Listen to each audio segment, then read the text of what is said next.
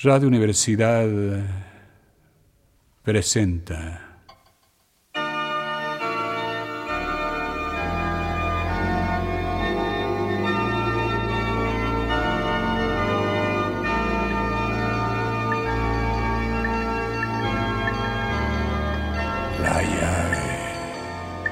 el tiempo la nave del tiempo.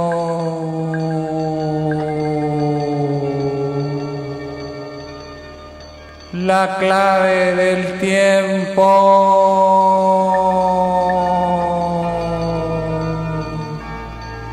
El ave del tiempo.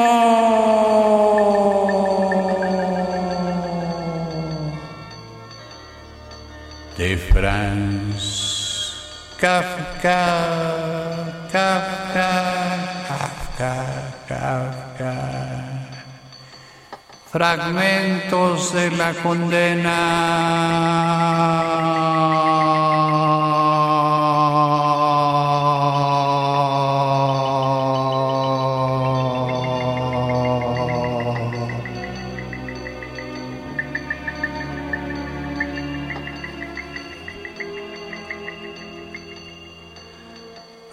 Preocupaciones de un jefe de familia.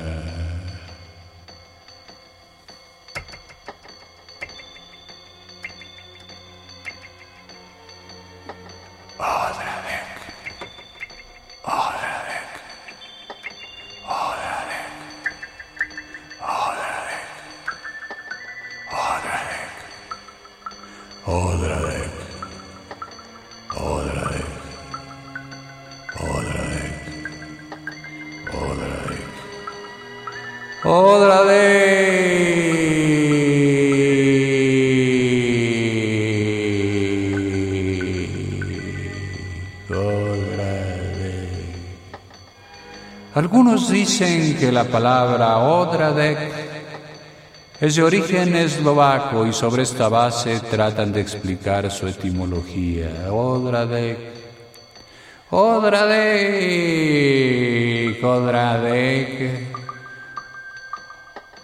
Odradek. Otros, en cambio, creen que es de origen alemán. Was wollen Sie sagen? Y solo presenta influencia eslovaca. Odra, Dek, Odra, Dek, Odra, Dek, Odra, Dek,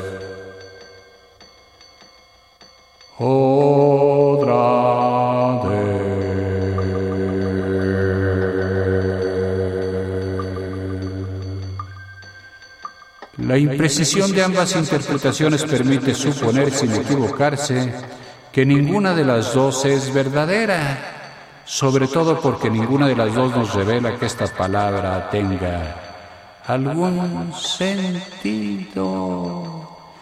Odradek, Odradek, Odradek, Odradek, Odradek, Odradek, Odra, Odra, Odra, Odra, Odra, Odra, Odradek.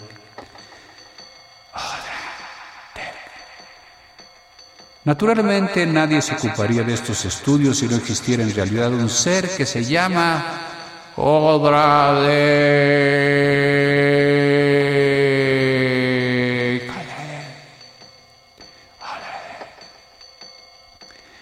A primera vista se asemeja a un carrete de hilo, chato y en forma de estrella.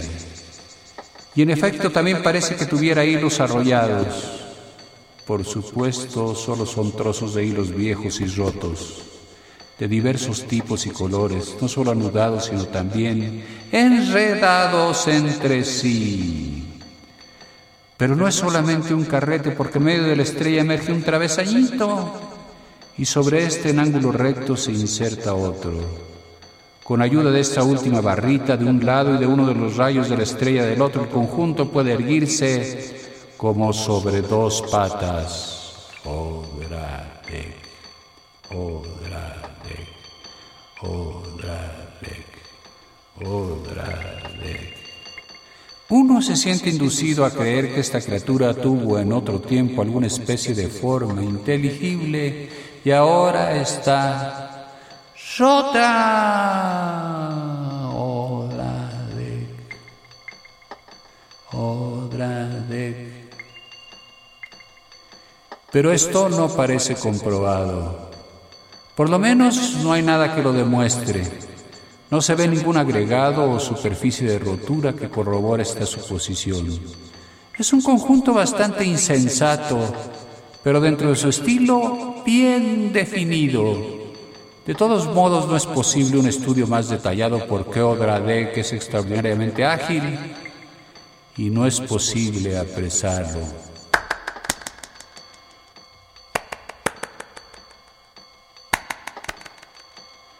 Se esconde alternativamente en la guardilla, en la caja de la escalera, en los corredores, en el vestíbulo.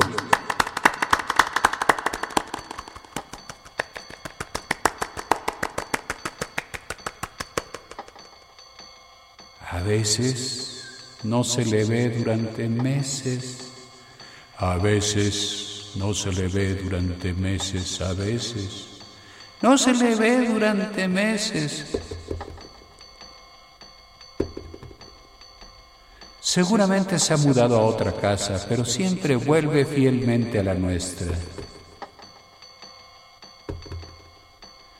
A menudo, cuando uno sale por la puerta y lo encuentra apoyado justamente debajo de uno en la escalera, siente deseos de hablarle.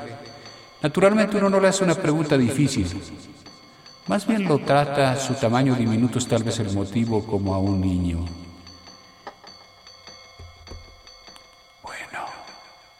¿Cómo te llamas? Odradik, dice él. Odradik, dice él.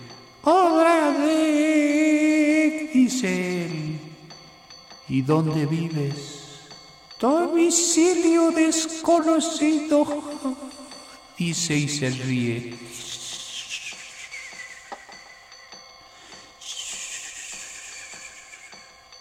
Claro que es la risa de alguien que no tiene pulmones. Suena más o menos como el susurro de las hojas caídas. Y así termina generalmente la conversación. Por otra parte, no siempre responde. A menudo se queda mucho tiempo callado como la madera de que parece estar hecho. Ociosamente me pregunto qué será de él. ¿Puede ocurrir que se muera? Todo lo que se muere tiene que haber tenido alguna especie de intención, alguna especie de actividad que lo haya gastado. Pero esto no puede decirse de Odradek. Odradek. Odradek. ¿Será posible entonces que siga rodando por las escaleras y arrastrando pedazos de hilo ante los pies de mis hijos y de los hijos de mis hijos? ¿Será posible que siga rodando por las escaleras y arrastrando pedazos de hilo entre los pies de mis hijos y de los hijos de mis hijos? Y de los hijos de los hijos de los hijos de mis hijos, de los hijos de los hijos de los hijos de los hijos de los hijos de los hijos de los hijos de los hijos de mis hijos. Evidentemente no hacen mal a nadie, pero la suposición de que pueda sobrevivirme me resulta casi dolorosa.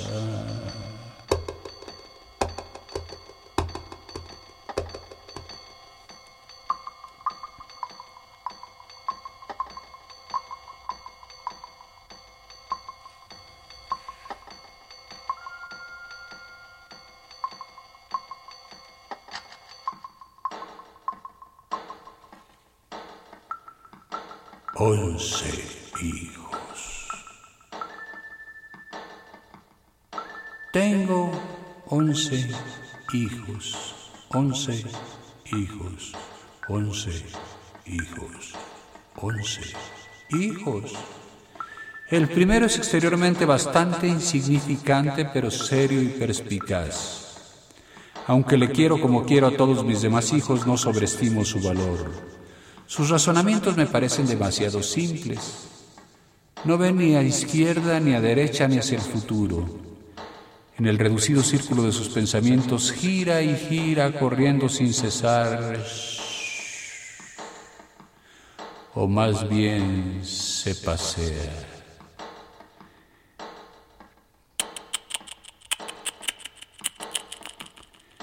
El segundo es hermoso, esbelto, bien formado.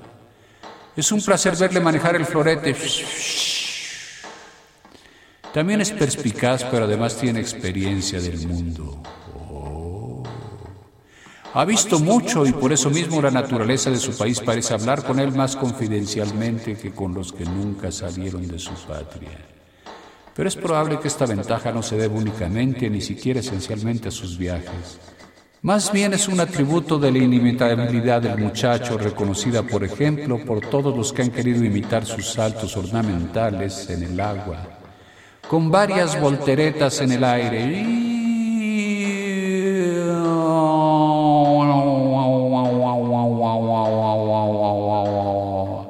Y que sin embargo no le hacen perder ese dominio casi violento de sí mismo.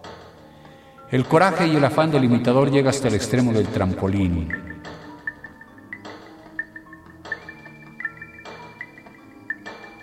Pero una vez ahí, en vez de saltar, se sienta repentinamente y alza los brazos para excusarse.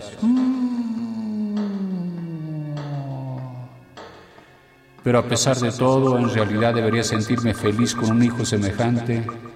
Mi afecto hacia él no carece de limitaciones. Su ojo izquierdo es un poco más chico que el derecho y parpadea mucho.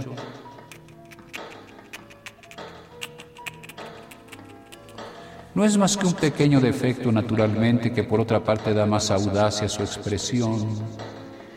Nadie, considerando la incomparable perfección de su persona, llamaría ese ojo más chico y parpadeante un defecto. Pero yo, su padre, sí. Naturalmente no es ese defecto físico lo que me preocupa, sino una pequeña irregularidad de su espíritu, que en cierto modo corresponde a aquel cierto veneno oculto en su sangre cierta incapacidad de utilizar a fondo las posibilidades de su naturaleza que yo solo entreveo. Tal vez esto, por otra parte, sea lo que hace de él mi verdadero hijo, porque esa limitación es al mismo tiempo la limitación de toda nuestra familia y solo en él es tan aparente. Ese es mi segundo hijo.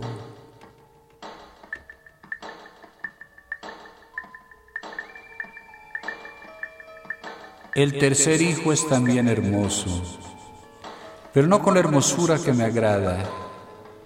Es la belleza de un cantor. Oh.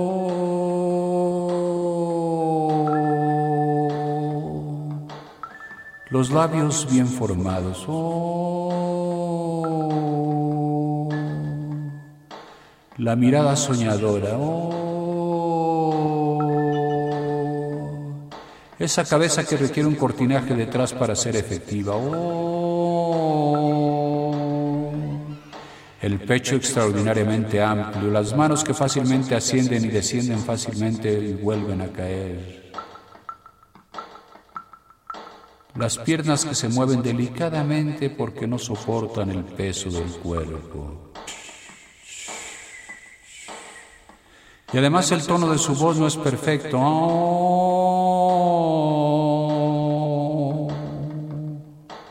Se mantiene un instante.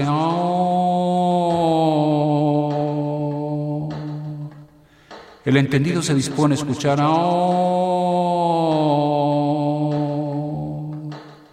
Pero poco después pierde el aliento.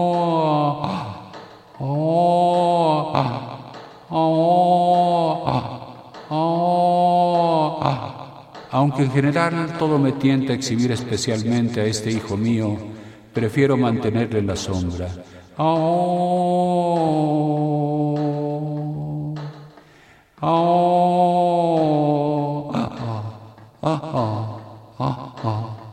Él por su lado no pone reparos, pero no porque conozca sus defectos, sino por pura inocencia.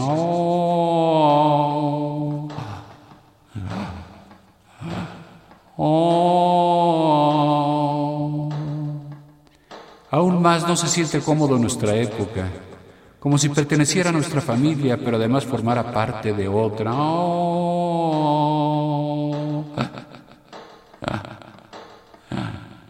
Otra perdida para siempre.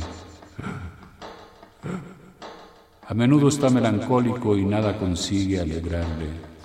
Mi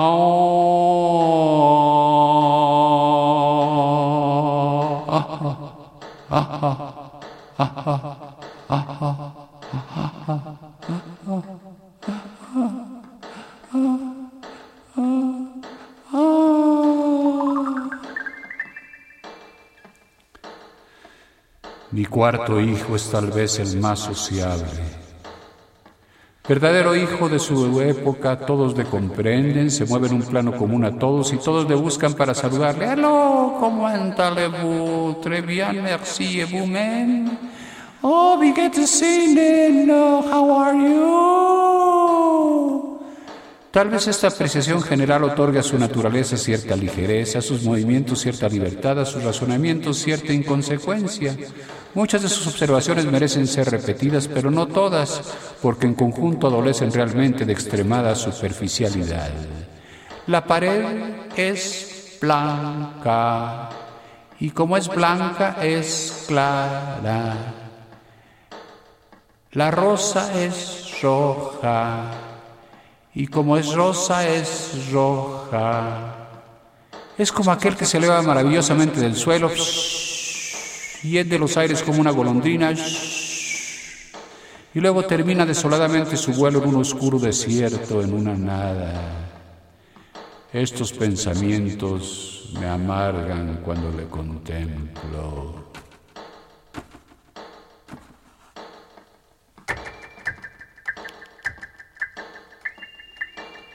El quinto hijo es bueno y amable, prometía ser menos de lo que es. Era tan insignificante que realmente uno se sentía solo en su presencia, pero ahora se ha logrado gozar de cierto crédito. Si me preguntaran cómo, no sabría contestar. Tal vez la inocencia sea lo que más fácilmente se abre paso a través del tumulto de los elementos de este mundo, e inocente lo es, quizá demasiado inocente. Amigo de todos, quizá demasiado amigo Confieso que me siento incómodo cuando me lo elogian. Parece que el valor de los elogios disminuyera cuando se los prodigan a alguien tan evidentemente digno de elogios como mi hijo.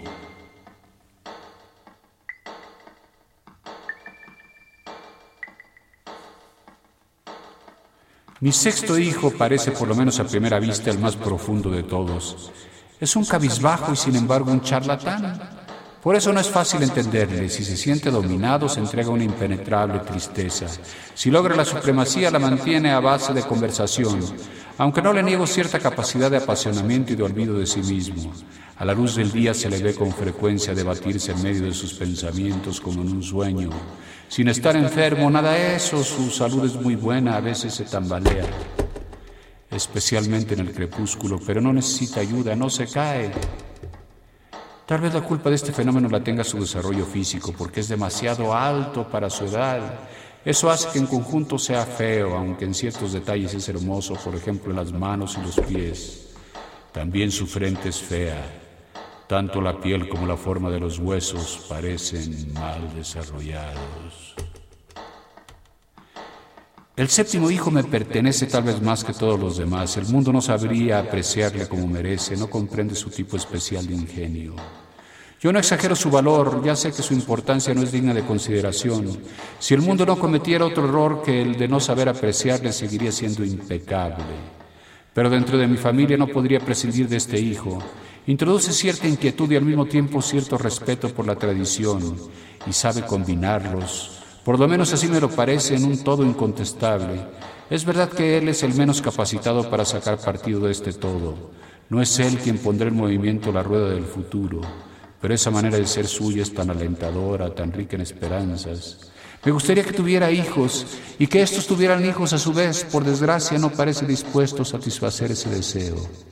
satisfecho consigo mismo, actitud que me es muy comprensible pero al mismo tiempo deplorable y que desde luego se opone notablemente al juicio de sus conocidos, se pasea por todas partes solo, no se interesa por las muchachas y sin embargo no pierde nunca su buen humor.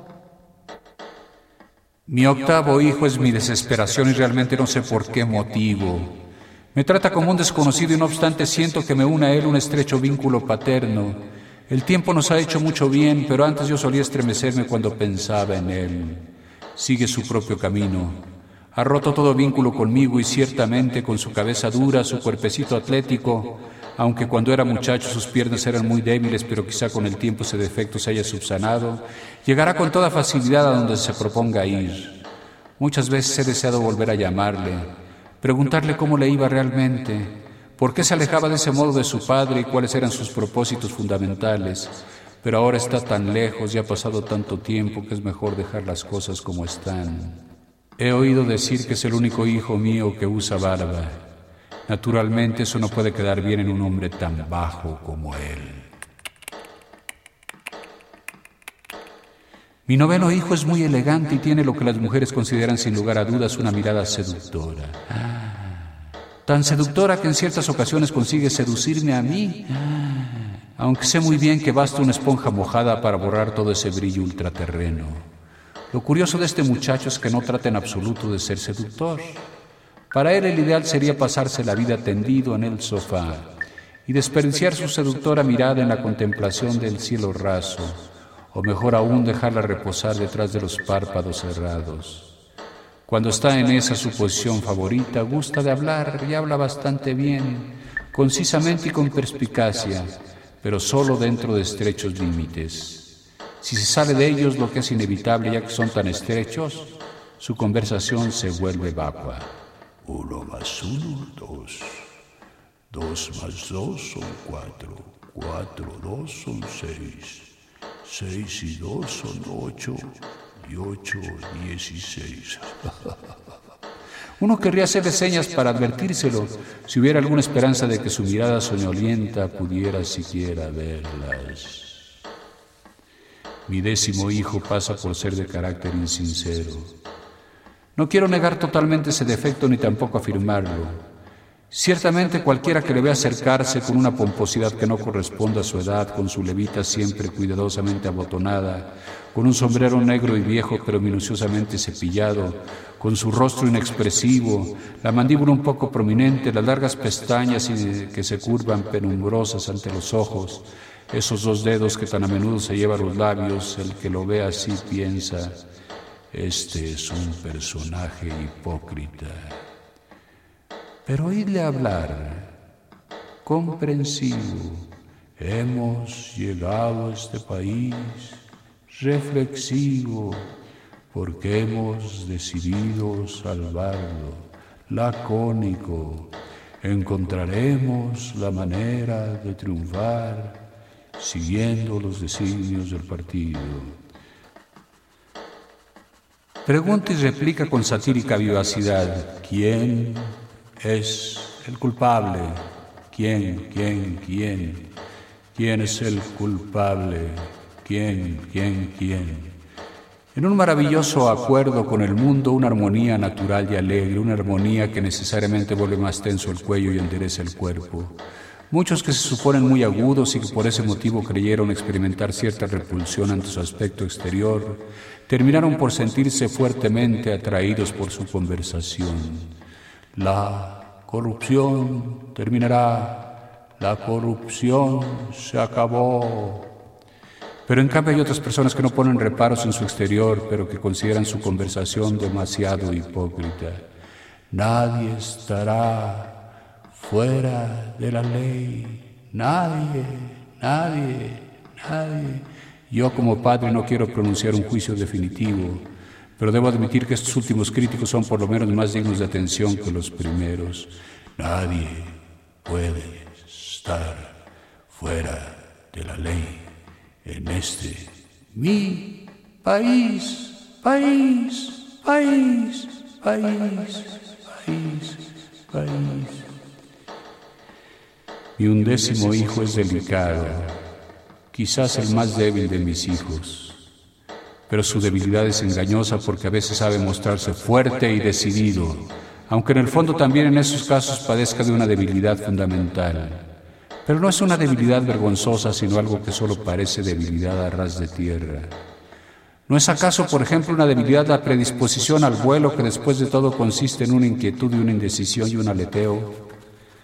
Algo parecido ocurre con mi hijo.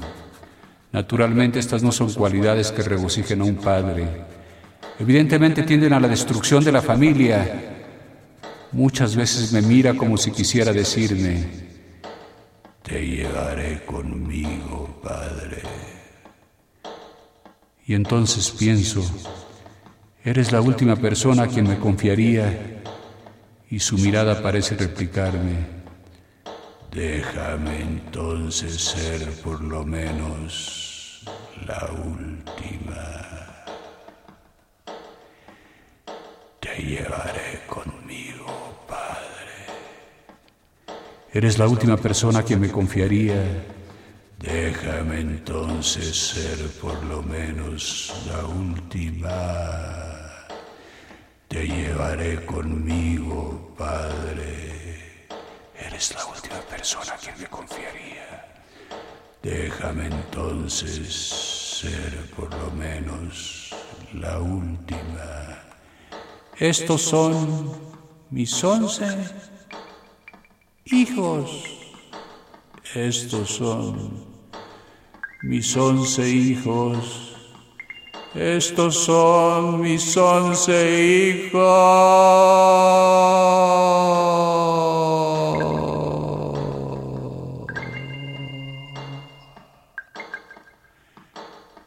Radio Universidad presentó La llave del tiempo, la clave del tiempo, la nave del tiempo, el ave del tiempo, fragmentos de la condena de France.